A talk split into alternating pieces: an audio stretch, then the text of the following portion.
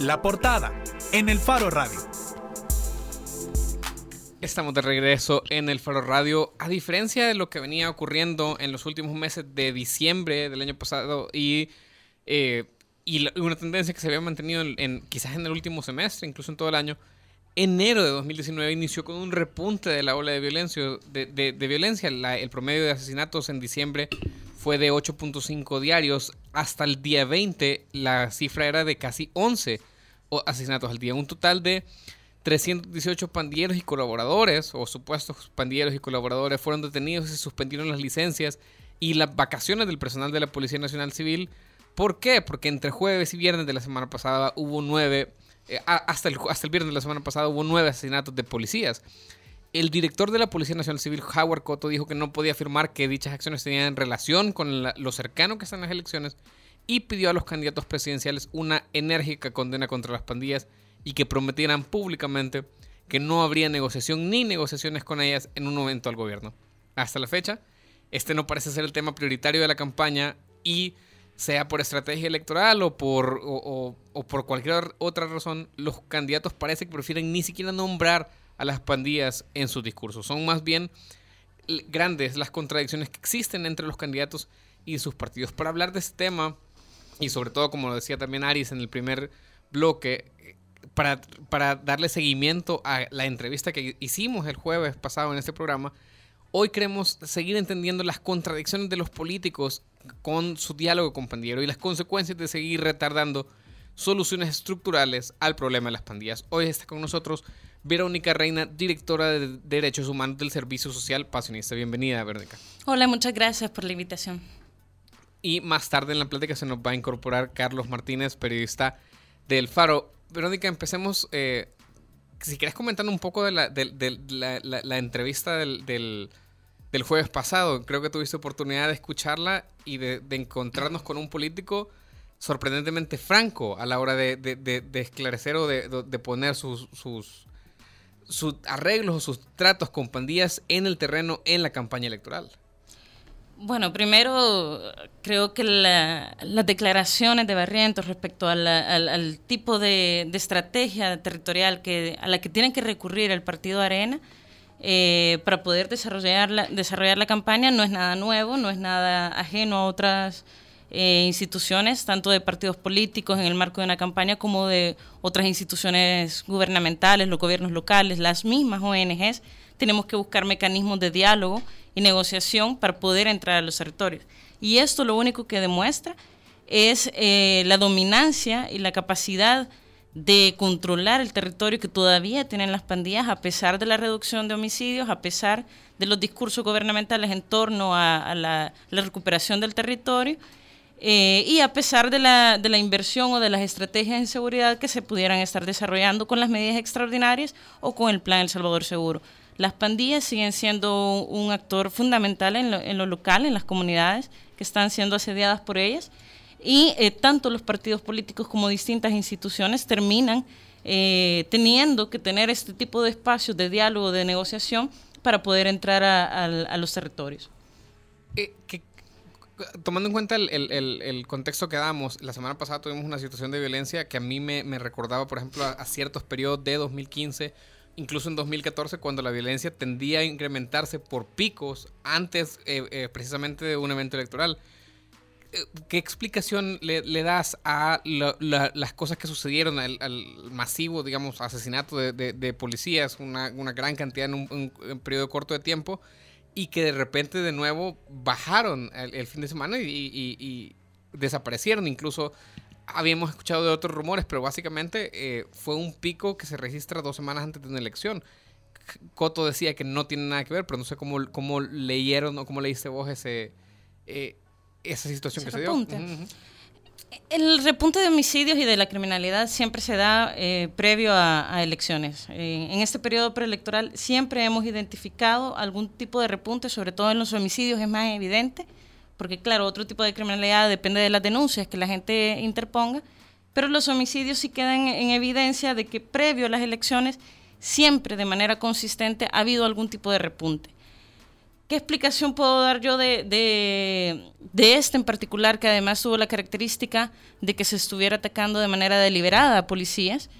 Creo que es un mecanismo de, de presión, no, no creo que es eh, algo aleatorio, algo que, que no esté vinculado a una estrategia particular que pueda haber, quizá, probablemente por parte de las pandillas, eh, como ya mencionaba antes, son actores relevantes en lo local, pero también a nivel nacional han, ido poco a poco identificando su poder político y cómo la herramienta de la violencia y, en particular el incremento de los homicidios puede ser una estrategia que, genere presión al gobierno, pero también en este caso en concreto a las fórmulas presidenciales que están compitiendo por la presidencia. ¿De qué tipo de presión estaríamos hablando? Ya está Carlos Martínez acá con nosotros. Eh, recuerdo que el año pasado el Faro publicó una entrevista, ¿verdad?, eh, con la dirección o con algunos miembros de la, de la Mara Salvatrucha, donde esa organización no solamente aceptaba eh, que había sido un error, recibir dinero por parte de los partidos políticos, sino que también mantenía esa oferta de una negociación para desarticularse. Entonces, ¿formaría parte esos aspectos de los que ya venía hablando eh, o de los que habló esta estructura en, ese momento con esta presión o respondemos a otro tipo? O sea, ¿cómo le explicamos a la gente cuál es el significado de presionar a un futuro gobierno en este momento? Yo creo que, parte de esa intención de, bueno, no, no solo a nivel de negociación, no necesariamente, aunque tampoco tenemos la información como para afirmar o negar cualquier alternativa, y e, esa es una de las dificultades básicas para poder explicar ese contexto, pero eh, en el marco de las probabilidades, en el marco de lo que ha sucedido antes y la experiencia que hemos tenido en cómo se han manejado las pandillas y sobre todo cómo se han manejado los partidos políticos, no estaría fuera de lugar pensar de que es un mecanismo de presión para buscar alternativas que permitan, yo creo, integrar a los miembros de pandillas a un proceso distinto que no sea de enfrentamiento. Las pandillas tienen aproximadamente, bueno, varios años realmente, pero digamos de, las últimas ofertas que han tenido de, de generar un diálogo y un proceso de negociación ha sido previo a la implementación de las medidas extraordinarias eh, e intentaban con esto de nuevo no, no caer en, esta lógica de enfrentamiento que al final hemos tenido hasta la fecha, en el marco de las medidas extraordinarias, pero también en el desarrollo de estrategias punitivas de la policía y de la Fuerza Armada que han llevado a ejecuciones extrajudiciales. Las pandillas saben de que este no es el, el, mecanismo, o sea, no puede ser un mecanismo permanente de sobrevivencia y de permanencia en el territorio. Obviamente creo yo que la lógica de negociar o de sentarse a dialogar con las fórmulas presidenciales o en algún momento con el nuevo gobierno, va a ser en la lógica de, buscar mecanismos de solución. Claro, qué tanto se puede negociar en el marco de los privilegios, entre comillas, que han logrado a partir del, ejercicio criminal, es otra, es otra cosa. Pero desgraciadamente también eh, creo que es una respuesta o una, una práctica que, se, que busca generar presión en un contexto donde ya, ya se mencionaba antes, se ha hablado muy poco de qué se va a hacer en seguridad y qué se va a hacer en específico con el tema de pandillas. Carlos. Yo creo que hay que ser muy cuidadoso a la hora de hacer afirmaciones eh, con respecto de este tema, sobre todo porque es un tema muy nebuloso y que suele llenarse de suposiciones. Por ejemplo, yo no daría por hecho de que este repunte de homicidios se trató de una intención de hacer presión a las fórmulas presidenciales.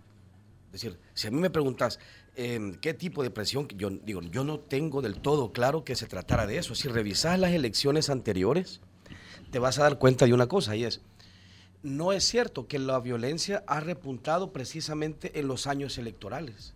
Si sacas, si sacas los datos de los últimos años, en 2009, 2014, que hubo elecciones, no existe un patrón seguible, un patrón observable. Eso no es cierto. Yo sí creo que esta es una respuesta de las pandillas, particularmente probablemente de la Mara Salvatrucha, frente a una dinámica bélica de la, de la policía. No estoy culpando a la policía de esto, lo que estoy diciendo es que eh, la información que he conseguido recabar me lleva a creer de que es una respuesta de las pandillas a lo que consideran ellos como exceso de fuerza de la Policía Nacional Civil. Y no me animaría a decir, en principio al menos, yo no tengo información que me conduzca a llegar ahí que se trata de una especie de movimiento político de las pandillas. No sé, Verónica, si vos... No, simplemente yo comentaba de que de acuerdo a la experiencia previa de cómo se ha venido comportando este diálogo, por así decirlo, a través de amenazas o incluso de incremento o disminución de, homicidios, contando la tregua, pero también previo a, las medidas extraordinarias y después de ello, eh, incluso en 2015 que hubo un repunte muy fuerte y también de, inicio de este combate, de esta guerra eh, de baja intensidad, le han nombrado algunos entre las pandillas y las fuerzas de seguridad del Estado, pudiera darse la, posibilidad de que sea una de las explicaciones. Yo estoy de acuerdo con Carlos, no, al menos nosotros, y bueno, me imagino que ellos, eh, el Faro tampoco, tiene evidencia de que efectivamente sea así. Puede ser uno de los caminos. Eh, otros analistas mencionaban lo que ya señalaba Carlos, de que podía ser una respuesta ante la violencia que, en que la policía ha actuado contra las pandillas. Claro, esto no es nuevo también, entonces es complicado y al menos, o sea, que, hay otro tipo de información, yo tampoco me, atrevería a afirmarlo. Eh, es, es, una, es una, porque es una práctica que se ha venido dando desde 2015.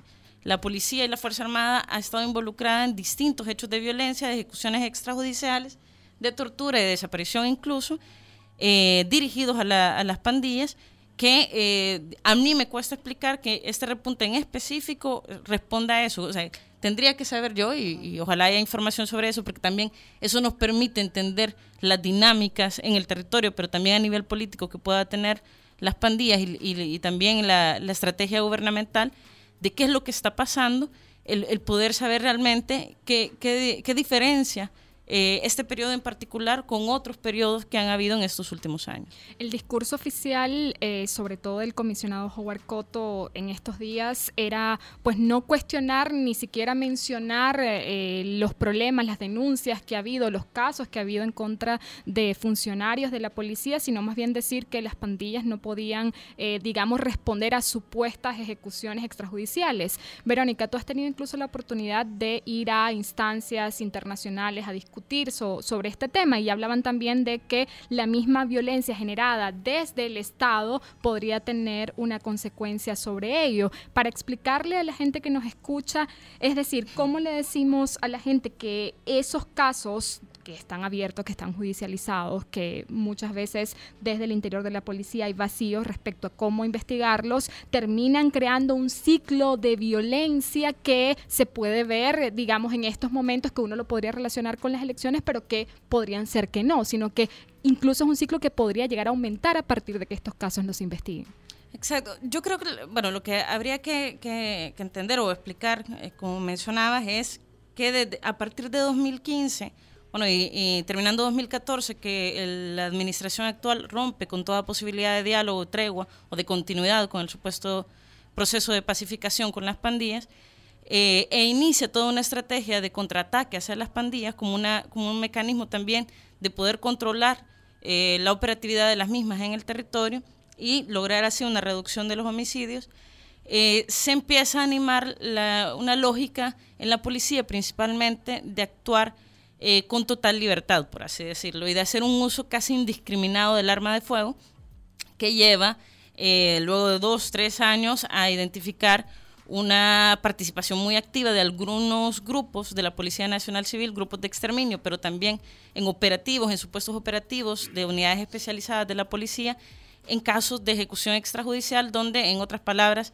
la policía, en lugar de tener un enfrentamiento armado, como estos que se han venido registrando en estos últimos cuatro o cinco años, realmente ha montado una escena donde ha ejecutado a una persona y ha, puesto o ha dado una versión oficial diciendo de que fue un enfrentamiento.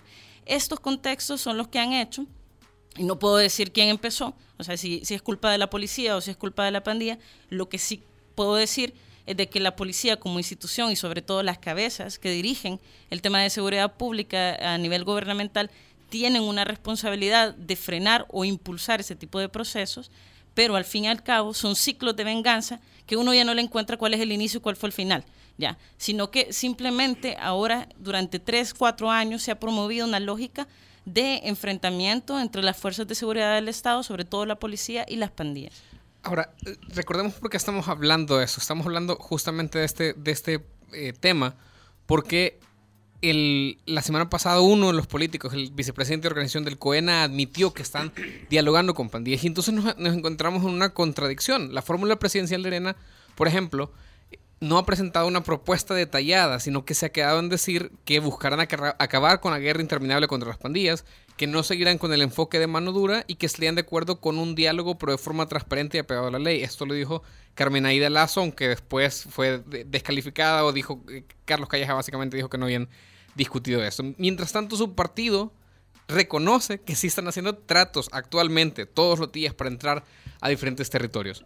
Entonces, eh, Carlos, antes de, que entraras, nos decía Verónica que esto es lo mismo que siempre ha pasado. Es decir, prometen un posible diálogo transparente, pero a espaldas de la gente hacen arreglos con ellos para poder ganar una elección. Es, digamos, ¿es esto una propuesta sostenible o se puede confiar en una propuesta así para frenar justamente estos ciclos de venganza de los que ya no se sabe quién empieza, como decía Verónica? Uno, yo, yo creo que la dinámica que describió el señor Barrientos es una dinámica, bueno, de diálogo ciertamente, pero una dinámica de extorsión. ¿no? Lo que el señor Barrientos estaba describiendo era una organización criminal con un control tal del territorio que, que tiene la posibilidad de cobrarle a las autoridades civiles para ejercer cualquier derecho civil en ese territorio. Ese tipo de diálogo es inadmisible.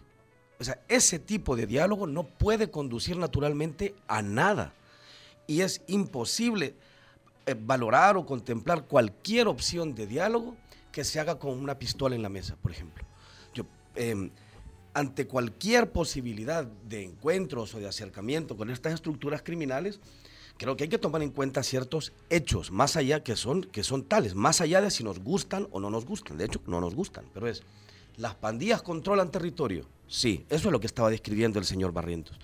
Las pandillas tienen todos los días capacidad operativa para obligar a, eh, negociar al MOP, al Ministerio de Educación, al Ministerio de Salud Pública. Eh, ahora vemos a los partidos políticos, a los alcaldes, a los sistemas de recolección, por supuesto que sí. Ese es un hecho.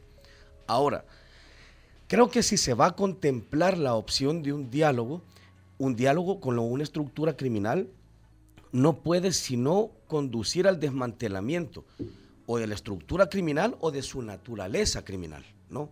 Vaya, con esos presupuestos sobre la mesa, yo creo que valdría la pena de una vez por todas despejar todas las opciones, abrirse a todas las opciones posibles.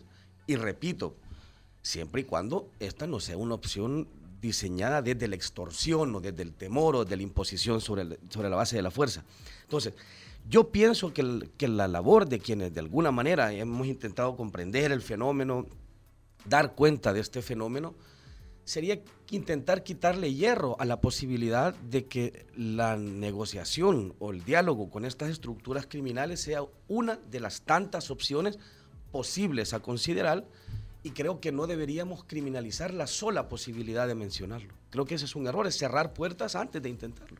Carlos y Verónica, y a partir de lo que hemos visto de los candidatos, ya comentaba Nelson sobre Arena, pero por ejemplo en el caso de la fórmula de Gana, que es bueno hasta ahora quien va punteando las encuestas, por un lado, el candidato a vicepresidente Félix Ulloa el año pasado eh, decía que sí, que él podría estar de acuerdo con un diálogo con pandillas, que quizás lo llevarían a una consulta popular para saber si la ciudadanía estaría de acuerdo, pero inmediatamente el Faro le, le preguntó directamente al candidato Nayib Bukele si estaba de acuerdo con esa, con esa propuesta y dijo tajantemente que no, que no había posibilidad de dialogar con las pandillas, que en tal caso cualquier diálogo tendría que ser con otros sectores de la sociedad, pero que no incluyeran a los miembros de, de las estructuras, sabiendo además eh, eh, que Nayib Bukele siendo alcalde de San Salvador eh, también tuvo acercamientos y hizo pactos para de alguna manera llevar a cabo sus proyectos municipales o sea, es posible llevar a cabo un diálogo con las pandillas sin tomarlas en cuenta, sin acercarse a ellas, sin escucharlas de alguna manera, tener un intercambio con ellas. Sí, va, bueno,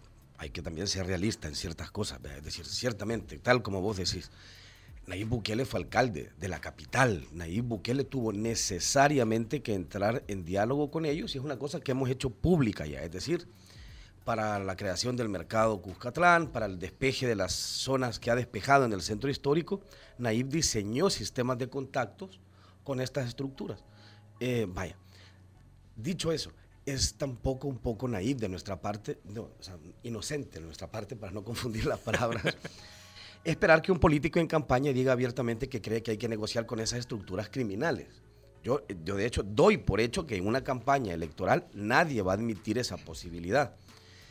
Y doy por hecho además de que cualquier respuesta seria frente al fenómeno de pandillas solo puede venir de un funcionario público casi que sin aspiraciones electorales. Es decir, ningún funcionario público que tome medidas inteligentes y reales frente al problema se hará popular, independientemente de la salida que eso quiera tener. Em, digo, al menos si estas son medidas de carácter técnico, con una base científica y sobre la base de la experiencia comparada. Por supuesto, si populistas como Guillermo Gallegos propone que las comunidades creen autodefensas armadas o propone la pena de muerte, seguro se hará popular a costillas de no resolver el problema, sino probablemente de agravarlo. O propone, lo que, lo que acaba de proponer es una amnistía para los policías que eh, maten personas en supuestos actos de defensa propia. Sí, yo eso lo, lo entiendo nada más en esta lógica, que es el diputado gallego se ha dado cuenta de que esta es una sociedad con que gusta de las soluciones punitivas en ese sentido y que nadie se hará popular fuera de ese renglón. Es decir, hasta ahora, el único experimento que ha conseguido reducir durante 11 meses la incidencia de homicidios de una manera así de drástica fue apaleado por la opinión pública. Fue devastado por la opinión pública y por la opinión generalizada de los partidos políticos. Entonces, creo que la campaña electoral, precisamente estos días de campaña electoral, son, digamos, el escenario más sucio, más ruidoso para esperar propuestas serias o para esperar propuestas técnicas. Ojalá que una vez que alguna fórmula asume el poder, podamos encontrarnos con planes de seguridad que tengan un basamento técnico y no moral, no religioso, no basado en mitos, digamos. Ahora, lo que me quieres decir es que eh, tomando estos antecedentes, pero uno creería que siendo Nayib Bukele quien se ha vendido como un político con nuevas ideas, un tercero que no forma parte, según él, del binomio tradicional, ¿verdad?, que ha, que ha ejercido el poder en este país, uno creería que las cosas deberían cambiar. Pero si yo tomo como antecedente lo que, lo que acabas de decir, Carlos, tú estarías de acuerdo entonces con, eh, digamos, proyectar que no vamos a ver ningún cambio en la política de seguridad o de, eh, digamos, interacción con las estructuras criminales que nos lleve a corto o a largo plazo a ver ciertas reformas positivas para el país?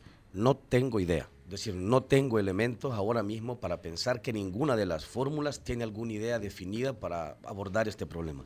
Nadie, nadie ha dicho, salvo Guillermo Gallegos, pero estoy hablando de, lo serio, eh, nadie ha dicho eh, nadie ha propuesto un programa de atención, han dicho generalidades como creo que hay que prevenir, creemos que hay que dar atención a la juventud. Y entiendo, insisto, que eso sea así. Ahora, no tengo elementos para pensar que el candidato que puntea las, las encuestas vaya a ser más de lo mismo o vaya a ser algo diametralmente diferente. Me lo estaría inventando sobre la base de una percepción completamente subjetiva, porque entiendo que ninguno aquí ha escuchado con claridad una propuesta detallada en temas de seguridad pública y menos en, el combate a las pandillas. Verónica, de hecho, por ejemplo, le preguntamos a Hugo Martínez, el candidato del FMLN, sobre la posibilidad de negociar con pandillas y él dijo esto. ¿Tú te pondrías a dialogar con un tipo que tiene 20 asesinatos tras de su espalda? ¿Tú te sentirías cómodo? ¿Le confiarías tu carro para que te lo maneje o tu moto o tu bicicleta?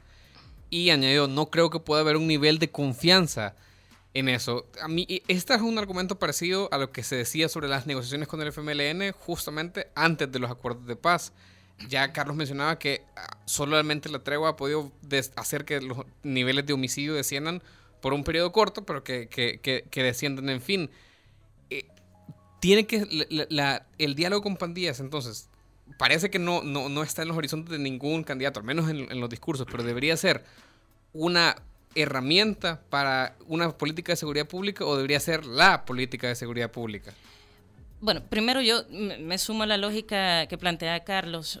Eh, en las plataformas gubernamentales o, lo que, o las propuestas puntuales que se han señalado, no hay evidencia de que vaya a haber una apertura a un proceso de diálogo. ¿Qué, se, qué pase después, después del, del, primero de junio? ¿Qué pase? No sabemos. O sea, puede, puede que tengamos buenas noticias, y de repente alguien basado en evidencia, basado en buenas prácticas, basado en, en una, una lógica estratégica de, de, solucionar un problema como es la violencia a largo plazo, nos dé una sorpresa. O puede que sigamos con lo mismo. Sinceramente, y este es un pensamiento meramente subjetivo y, también pesimista, no creo que sea la, la, primera opción. Creo que va a seguir la segunda. ¿Por qué? Porque es más fácil. Ahora, entiendo, yo, entiendo Verónica, pero que quede puntual esto, pues nosotros estamos al aire en esto es, yo no estoy diciendo y entiendo que Verónica tampoco, que creemos que la solución es negociar con las maras. Yo lo que estoy diciendo es que privarte de esa posibilidad solo te hace ser técnicamente más débil, pues, ante la posibilidad de resolver el asunto. O sea, yo no equiparo con resolver el asunto con negociar con las pandillas. Ahora, yo pienso que cualquier funcionario público que vaya a abordar el problema debería tener en la mesa más opciones que menos opciones. Eso es todo lo que estamos diciendo, ¿entiendes? Sí, y creo que, como vos mencionabas, que el diálogo con pandillas puede ser una de tantas estrategias, porque además la criminalidad y la violencia en el país no es única y exclusiva de estos grupos. Y esa también ha sido una estrategia, aunque eh, en términos, digamos, de, algunos datos que podemos tener, de datos oficiales, podemos decir, bueno, participan en gran parte de la criminalidad que, afecta a El Salvador, también hay un buen porcentaje que desconocemos, que no se ha investigado profundidad, que no se ha generado evidencia y que no se han determinado estrategias específicas para trabajar en el combate de esa criminalidad. Y creo que eso es importante así como, como abrir la lógica de que una política de seguridad tiene que responder a otras cosas que no son solo las pandillas, puede haber también una estrategia orientada al diálogo, no necesariamente una negociación basada en la extorsión, como mencionaba Carlos, con una pistola en la mesa, sino más bien un proceso de pacificación, de negociación, pero de otras cosas, que no implica, bueno, vos me das tanto, yo te doy tanto, sino más bien qué es lo que podemos ir trabajando poco a poco para poder llevar un proceso de desmantelar al menos la lógica violenta en que han venido funcionando las pandillas, porque al final la identidad eh, cultural también que tienen estas organizaciones es muy fuerte. Y es como quitarle todo el, cuerpo, la red de protección o de, sustento que tienen estas personas de, de, manera inmediata. Es algo que no socialmente, psicológicamente es difícil de hacer. ya Pero sí creo que se puede, y porque hay experiencias en otros países, sí creo que se puede desarrollar un proceso que permita ir reduciendo el uso de la violencia y la participación de la criminalidad de estos grupos eh, poco a poco y que implique también no una, una, un contrato en blanco, ¿verdad? Donde firmamos, bueno, estas amnistías, ¿verdad? Ni para los policías ni para los pandilleros, porque al final, ¿qué es? Es, es, un, es una persona que ha cometido un delito. Entonces los procesos y el Estado democrático establece procesos de investigación eh, basada en la ley, basada en la, en, la, Constitución, que tenemos que desarrollar y que no podemos hacer a un lado al momento de desarrollar estos procesos. Yo creo que el, diálogo puede ser una de las, de las estrategias, debería de serlo, y ojalá que lo sea, porque creo que es, es una, como ya se mencionaba, que ha funcionado con todas las cosas criticables y, muchas que, que tuvo el proceso de la tregua, pero que no debería descartarse y que eh, de nuevo no va a ser una propuesta pública, popular eh, y que por tanto se va a expresar en este momento, porque si uno habla de dialogar con pandillas, pierde las elecciones, las pierde. Así como el Frente, o más bien Mauricio Funes, dijo, no, esta tregua no es mía, porque venían las elecciones, querían reducir los homicidios, pero no querían el desgaste político que implicaba haber negociado con ese criminal que habían construido en el imaginario colectivo. Ahora, esta posibilidad de diálogo, y se los pregunto a ambos, sigue siendo, eh, sigue estando en la mesa por lo que ustedes eh, han recogido en su trabajo de parte de las estructuras criminales. Por ejemplo, en una entrevista eh, en abril de 2018 que le dieron al Faro, la Mara Salvatrucha decía, o uno de sus posteros aceptaba que había sido un error haber recibido dinero de los partidos políticos, pero obviamente siguen teniendo control de, la, de, los territorios y en, en, otras entrevistas ya habían dicho, bueno, ponemos sobre la mesa nuestra propia desarticulación. Igual te, te lo pregunto, Verónica, ¿crees que del, existe todavía la voluntad de volver a abrir un proceso? Porque el, el diálogo, o, sea, o, esta idea de dialogar con, con políticos ha sido vilipendiada por la opinión pública, pero también parece que los mismos pandilleros, por lo que han dicho, se han dado cuenta de que no es una, no, no es una ganga, es decir, les han ofrecido muchas cosas que tampoco se, se, han cumplido en los términos de esa negociación. Sí, lo que ellos explican es que aprendieron dos cosas, que, que, a la hora de negociar por debajo de la mesa parece que los partidos políticos son más duchos que ellos. Eh, y lo entendieron por las malas, ¿no? Es decir, todos vimos, todos vimos estos videos donde se estaba fraguando acuerdos electorales entre el FMLN y Arena y, las, y estas organizaciones criminales. Los dos comparecieron para mendigar respaldo electoral de estas organizaciones criminales y posteriormente eh, rompieron eh, cualquier tipo de acuerdo y cualquier tipo de contacto que se había prometido en estas, en estas reuniones. Ahora, lo que las pandillas, al menos eso es lo que dijo la Mara Salvatrucha, que es, estamos dispuestos a negociar nuestra propia desarticulación siempre y cuando ocurran eh, unas condiciones que en principio no suenan tan locas, que es, uno, que sean públicos. A mí, a mí eso no me parece loco en principio. Dos, que sea oficialmente una mesa de negociación, es decir, estamos en esta mesa haciendo esto. Y tres, que sea con la mediación de una instancia internacional como Naciones Unidas. En principio, eso es lo último que dijo la MS-13 sobre sus posibilidades de negociar y que yo sepa no han dicho lo contrario. Habría que evaluarla, habría que intentar volver a hacer contactos y volver a, cuestionar a los líderes de esta organización para saber si esa voluntad se mantiene. Ahora, pienso yo que lo que se puede decir frente al diálogo y los políticos está ya bastante sobre la mesa, es decir, esa es una de las posibilidades, pero creo que no creo que la posibilidad de entrar en diálogo con estas estructuras criminales no es el único punto complejo sobre la mesa. Por ejemplo, em, nadie nunca ha involucrado la posibilidad de considerar que el tratamiento a la primera infancia es una, un requisito imprescindible para lidiar con el problema de las pandillas.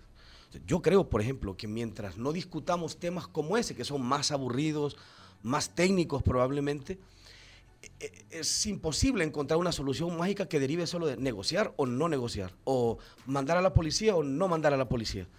Es, hay tantas aristas descuidadas tan históricamente, la primera infancia es una de ellas, por ejemplo en el Estado salvadoreño, em, que es difícil incluso saber a veces por dónde comenzar a discutir o agarrar este problema. Ciertamente un punto de entrada no es negocio o no negocio, creo que ese es un punto de llegada después de una serie de consideraciones. Yo, yo, creo que sumando a eso también y, volviendo a las plataformas eh, que se han presentado, todo el mundo habla de prevención ahora. Y claro, el Plan El Salvador Seguro ha movilizado toda la cooperación internacional hacia un foco. Eh, perder, digamos, esa fuerza de, inversión económica eh, puede ser relevante. Y también la presión política al final de los países cooperantes es relevante también para que los candidatos estén hablando de prevención. Pero rara vez nos explican en concreto y a nivel quizá basado también en, teoría, en, conocimiento claro, qué es prevención, qué entienden por prevención. Porque si estamos hablando de hacer canchas, de recuperar espacios, de llevar batucada, de llevar batucada, de tirar pelotas y esperar de que los jóvenes, pues sí, jueguen fútbol en lugar de meterse a pandillas. Eh, es naive. Es son todos los candidatos, sinceramente. O sea, porque nadie tiene idea de qué hacer. Y porque la complejidad que mencionaba Carlos sobre las condiciones de vulnerabilidad en las que se encuentran la niñez, la adolescencia, la juventud, las mujeres, en esas comunidades donde están las pandillas y donde hay otro tipo de violencias que nadie quiere hablar, es sumamente compleja. A mí, cada vez que me preguntan cuál es la estructura más complicada aquí en esta comunidad, en mexicanos, la familia no son las pandillas la, figura de mayor violencia en una comunidad, son las familias. Uno ha idealizado, y esta sociedad conservadora ha idealizado la lógica de las familias como un espacio de cuidado y de protección. Es mentira. Son los espacios primarios de violencia hacia la niñez hacia la adolescencia, hacia las mujeres y hacia los jóvenes. ¿Es posible una política de prevención donde en las comunidades se lleven estos programas artísticos, deportivos, que es parte eh, de las propuestas que hasta ahora se conocen, por ejemplo, el candidato Nayib Bukele, y al mismo tiempo tener medidas extraordinarias, permanentes, acabadas de, de digamos, de eh, de aprobarse por parte de la Asamblea Legislativa. O sea, son dos políticas que realmente responden a esa prevención que actualmente venden. No, yo creo que el Plan El Salvador Seguro ha sido, y a, pesar de que en papel eh, nosotros seguimos apoyando como una política que puede funcionar eh, y que debe de ser medido para ver realmente qué resultados hay, el Plan Salvador Seguro al final ha sido el sombrero con, que han saludado a la cooperación y al cuerpo diplomático pero las medidas extraordinarias son la, estrategia operativa, guerrerista del gobierno hacia las pandillas y hacia las comunidades. No solo a las pandillas, sino hacia las comunidades donde están esas pandillas. Porque la policía no agrede únicamente a los pandilleros, agrede a la comunidad completa para dejar claro que ellos son quienes mandan en la comunidad. Entonces, ese, el, ejercicio de una política tan eh, polarizada en el tema de seguridad, donde en teoría llevamos eh, una policía comunitaria que me enseña qué es prevención de violencia y cuáles son mis derechos, y por otro lado un operativo nocturno que me revienta la puerta y me saca arrollado y golpeado, no son compatibles. Yo creo que la, la única política de seguridad que puede funcionar es la que ejerce o la que pretende desarrollar más democracia en un Estado democrático, es decir, donde logra mayor capacidad institucional de respetar la ley desde, empezando desde la institucionalidad. Porque si la misma institucionalidad no logra identificar cuáles son sus límites en el marco de la ley, entonces no estamos construyendo un Estado, un, gobierno, unas instituciones que, que nos den confianza y a las que podamos recurrir y que tengan la capacidad de buscar soluciones a problemas complejos. Guillermo Gallegos acaba de presentar un anteproyecto de ley para de alguna manera crear una amnistía a los policías eh, que cometan crímenes eh, contra pandilleros, es la manera en que lo, lo ha vendido.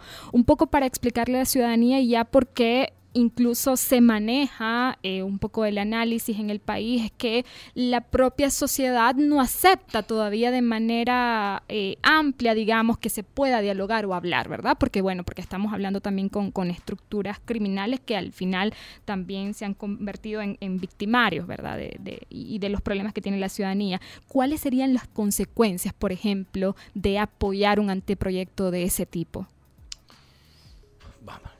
No soy anuente normalmente a discutir las cosas que propone Guillermo Gallegos, sobre todo porque pienso yo que ese es el efecto eh, populista que él busca con medidas como estas.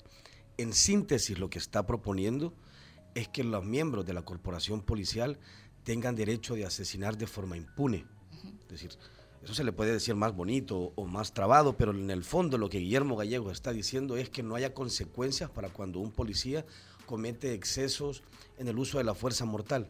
Y es, ¿qué es un exceso en el uso de la fuerza mortal? Si esto está claramente definido en los manuales de policía, claramente definido según el reglamento interno de esa institución, es solo, la policía debería respetar las leyes. Eso es toda la pregunta que hay que hacer. Y es, ¿es posible que una policía sea eficiente si, si puede cometer delitos de manera impune? Yo pienso que no. Es decir, que es la institución llamada a hacer cumplir las leyes mediante la, la fuerza, porque para eso está la policía, convertida en una estructura cuyos miembros tienen derecho a ser criminales, no me imagino en qué contexto eso puede producir una institución sólida que genere democracia, como decía Verónica. O sea, me parece que es un absurdo desde cualquier punto de vista. Y por otro lado, creo que es importante insistir en algo que me parece súper clave de quien como Verónica trabaja en el territorio quien como Verónica conoce el, el, el, fenómeno desde sus estructuras de base. Y yo creo que eso es súper importante em, a tomar en cuenta a la hora de elaborar cualquier plan. Y ojalá no se transforme en esta mesa simpática que generó este gobierno, donde era una especie de popurrí, de donde cada quien podía decir cualquier cosa y luego eso se almacenaba y se tiraba a alguna gaveta o a un basurero. Ojalá que, las fórmulas presidenciales tengan posibilidades de recoger la vivencia y la experiencia comparada de quienes están en el terreno. Lo que decía Verónica a mí sobre las familias me parece tan fundamental, es decir, la comprensión del tejido social en estas comunidades es fundamental si queremos encontrar explicaciones profundas a la manera en la que se desarrolla, prospera y se perpetúa ese fenómeno. Solo que no, normalmente estas cosas son más aburridas de discutir. Es más fácil proponer que los policías sean impunes y asesinan. Verónica, ya decías eh, antes que la solución, la prevención usualmente se entiende acá como llevar pelotas, eh, hacer convenios con, fundaciones, jugar fútbol, eh, batucadas, etcétera.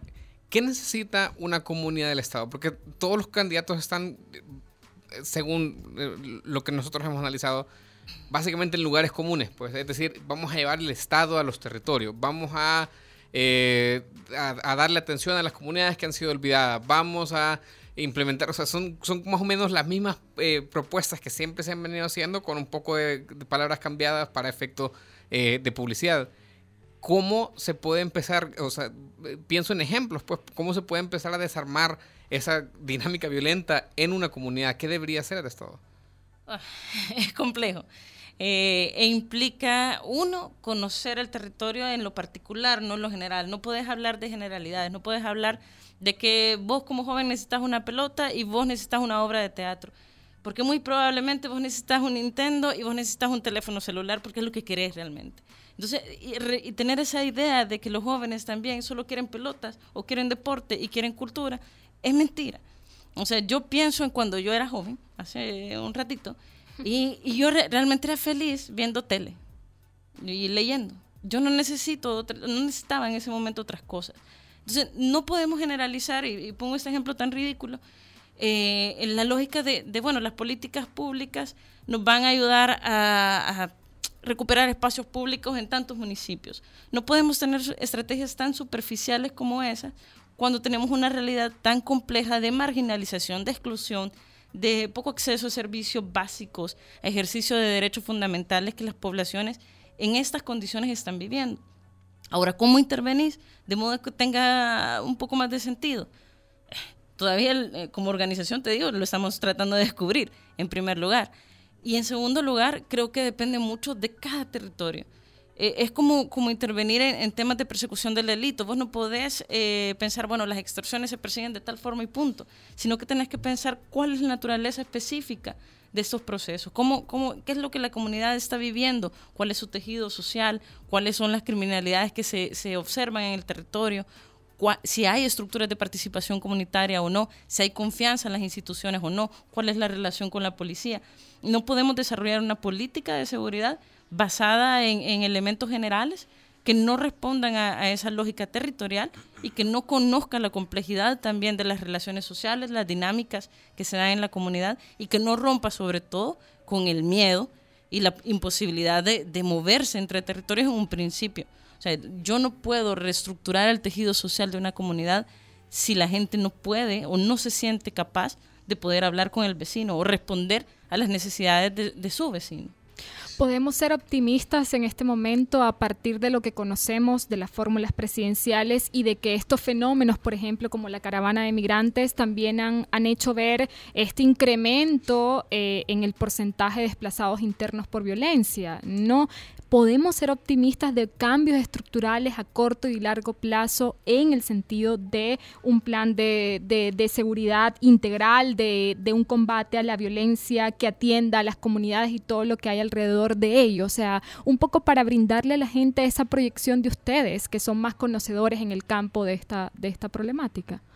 Hombre, yo pienso que hay que ser optimista como mecanismo de, supervivencia, sobre todo en un país como este, pero no, no encuentro yo ningún asidero que me permita pensar que el optimismo va a llegar a buen puerto. No, no tengo un elemento para creer que Arena, que gobernó el país durante tanto tiempo, que sigue influenciada por, las mismas, por los mismos estereotipos o por los mismos paradigmas de, conducta frente al fenómeno, que el FMLN, que ha probado también eh, una manera de abordar el problema que es exclusivamente represiva, o que Nayib Bukele, que no ha dicho una palabra sobre el tema de pandillas, no sé de dónde agarrarme para, para poder sustentarlo, para poder argumentar optimismo a la gente que nos escucha. Y no es un llamado a la desesperanza, apagar la luz y, va, a irnos, solo que creo que en esto hay que ser realista y no, no sé, decir, igual Verónica si ha escuchado algo y nos da la sorpresa que...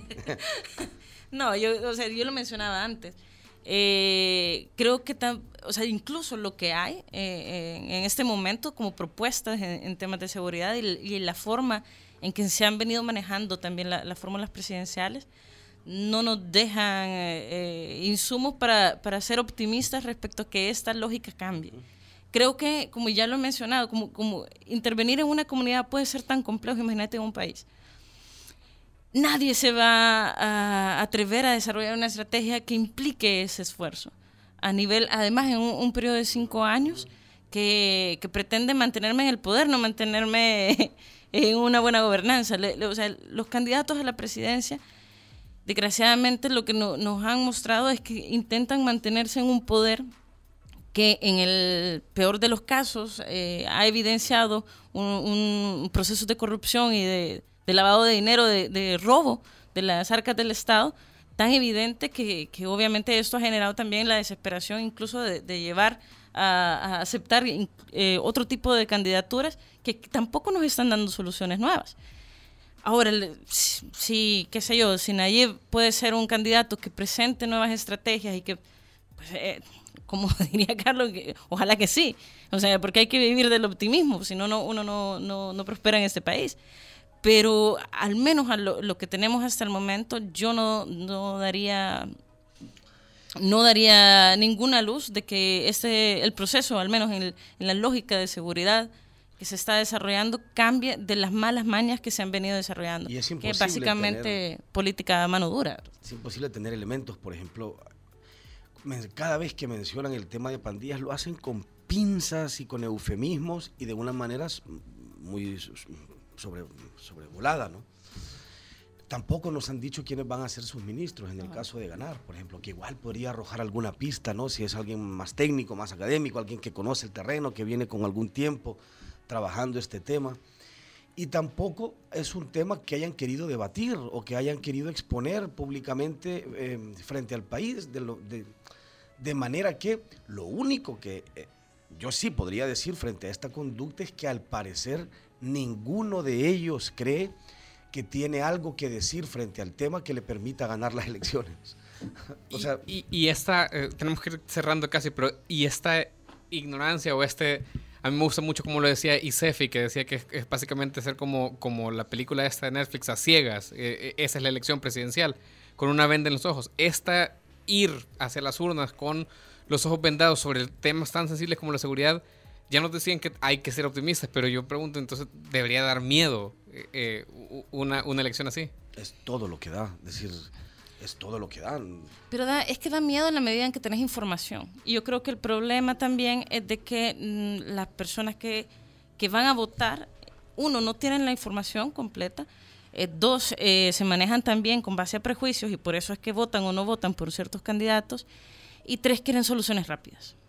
Entonces, si vos tenés un pueblo desesperado por la violencia, entre otras cosas, por la economía, por la migración, por lo que sea, va a votar con desesperación.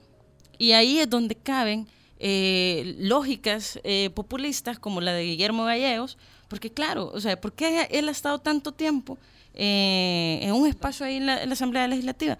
Porque responde a esta desesperación de la ciudadanía, una desesperación que desgraciadamente eh, es la que ha llevado a una, una intervención manodurista durante tantos años.